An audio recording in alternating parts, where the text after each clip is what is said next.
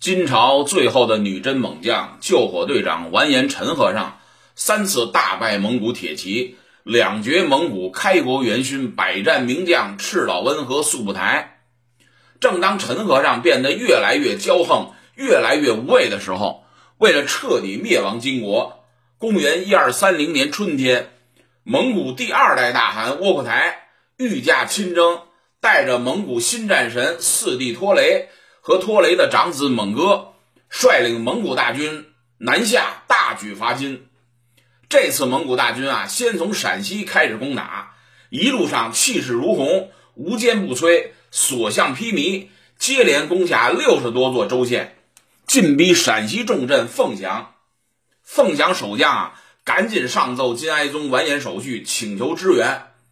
金哀宗呢，派平章政事完颜和达。和伊拉普阿带兵前去援助，二人呢走到半路，就听说蒙古大兵啊来势汹汹，攻城拔寨，料定自己啊根本就不是蒙古人的对手。这俩金军的统帅呢畏敌如虎，率军呢就一直逗留不前。金哀宗啊多次派人催促他们赶紧进兵救援陕西凤翔，皇帝呢就差求他们哥俩了。金哀宗下旨啊，苦苦哀求。哪怕你们去象征性的救一下凤翔也好，这也是对凤翔守军的支持。而完颜和达、伊拉普阿呢，畏敌不前，只是拖延推诿。后来又听说呀，蒙古军呢分兵攻打潼关，于是二人呢就对金哀宗报称啊，潼关被攻，形势呢要比陕西的凤翔更为急迫，不如啊咱们先救潼关，再救凤翔。金哀宗呢，鞭长莫及，无可奈何，只好由着他们俩。这俩怕死鬼呢，带着援军啊，很快就到达了陕西的潼关。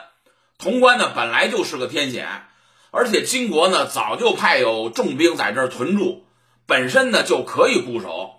完颜和达和伊拉普阿这俩贪生怕死的金军统帅呢，避难就义，就是怕和蒙古大军接战，畏敌如虎，所以他们改道出兵。凤翔的守军呢，没有援兵，城中的将士啊，苦苦坚持了两三个月后呢，最终凤翔城啊，还是被蒙古大军给攻破了。只有潼关天险啊，依然没有被攻下。托雷呢，亲自去督战，也没有破城。潼关天险果然不是浪得虚名。正在金军和蒙古大军啊两军焦灼之际，托雷的部下有一个金国的降将，名叫李国昌。这个李国昌就对这个金，就对这个蒙古的统帅拖雷说啊，金国把都城啊迁到汴京城将近二十年，全仗着潼关黄河为天险。我军如果从小道到宝鸡出兵，绕过汉中，沿着汉江啊进发，直达唐邓，然后呢直捣大梁，那个时候我们攻下汴京就易如反掌。要说这个金国叛将摇起这个旧主子来，也是真够狠的。心黑手辣，真是下死手，招招毙命。托雷呢点头表示赞同。于是托雷啊回去就告诉窝阔台大汗，窝阔台就说啊，富汗的遗命啊是要咱们向宋国借道，出兵唐邓。我呀先派使臣去宋国向他们借道，如果他们同意呢，那我们就出兵方便多了。如果他们不同意，哎，那我们再用这个计策也不迟。咱们先礼后兵。窝阔台大汗呢，命令绰不干为使臣去南宋啊借道。这个使臣呢，到了肥州拜见这个南宋国的统治张轩。蒙古使臣呢，态度傲慢，盛气凌人，以上朝大国的使臣自居。南宋的统治张轩呢，是个愤青，二人呢一语不合，张轩竟然就把这个蒙古使臣绰不干给宰了。窝阔台听到这个消息啊，顿时就是火冒三丈，暴跳如雷。立即命令托雷啊，率骑兵三万人进攻宝鸡，攻下大散关。后来蒙古大军啊，又先后攻破了凤州、扬州，从午休东南杀出，围住了兴元军。窝阔台呢，又派偏将攻取大安军路，凿开了鱼鳖山，把老百姓的房子都拆了做木筏，横渡嘉陵江，一直攻打到四川。南宋制置使桂如渊呀，贪生怕死，临阵脱逃，脚底抹油啊，溜之大吉。宋军呢，群龙无首，迅速崩溃，作鸟兽散。蒙古大军一路势如破竹，锐不可挡，连续攻下四百四十座城寨。托雷呢也是见好就收。此时呢，他还不想跟南宋彻底绝交，等我先灭了金国，回来再收拾你。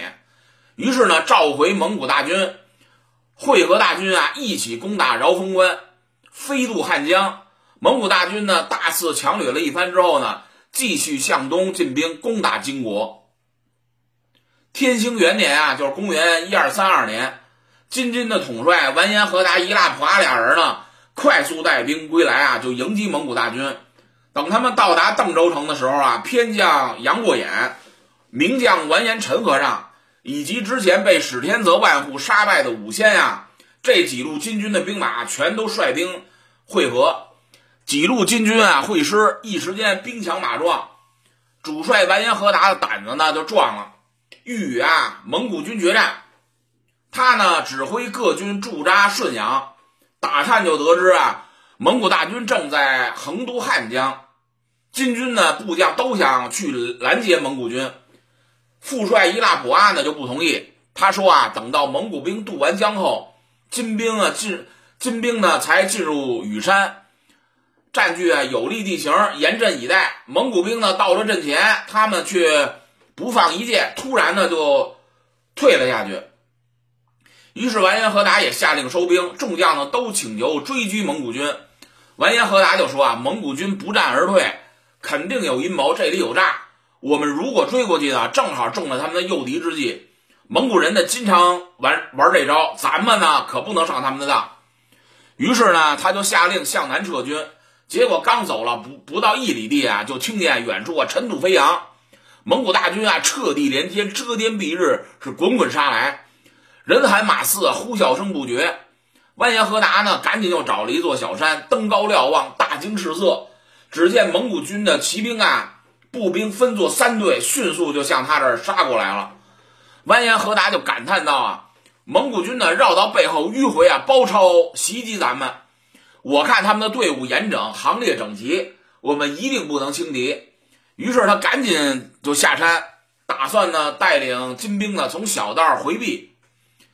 可是已经晚了，蒙古骑兵呢快似闪电，急若流星，很快就杀到了。金军想跑已经来不及了。完颜和达呢无奈，只好与蒙古大军激战。两军厮杀呀，蒙古军稍战即退。伊拉普阿呢就带兵追赶。谁知道蒙古大军呢？突然又杀了个回马枪，如此呢，时来时回，金兵呢惨遭蒙古骑兵的蹂躏。幸亏部将啊富察顶珠啊奋力截杀，蒙古兵呢这才退去。完颜和达呢沿山扎营，对这个副将伊拉普阿说啊：“蒙古军号称三万人，然而他们的辎重很多，咱们呀先跟他们相持两三天，如果能趁他们退兵的时候啊出军猛击。”一定能够取得大胜。伊拉普阿说：“啊，汉江水路已经被我军截断，黄河还没有结冰，蒙古人呢进入我国的腹地已经没有退路了，我们就等着他们自取灭亡，不用追击。”第二天啊，蒙古大军又忽然不见了，巡逻兵斥候啊就来报说蒙古兵已经离去。于是完颜和达、伊拉普阿两人呢准备就率兵返回邓州城。正往前走的时候啊，忽然这蒙古大军就从斜刺里杀出来，把金军瞬时就冲断成两截儿。完颜和达、伊拉普阿连连忙就分兵接战。等到把蒙古兵杀退啊，后面呢辎重粮草全都被蒙古人给劫走了。事后啊，这个完颜和达是懊恼万分，而这伊拉普阿呢却谈笑自若。他和完颜和达就来到邓州城，收集啊残兵败将。然后呢，他们俩就对金哀宗是谎称啊战胜了蒙古军，于是金国朝中大臣啊纷纷都上表祝贺，一片欢乐吉祥的景象，却不知金国已经亡国在即。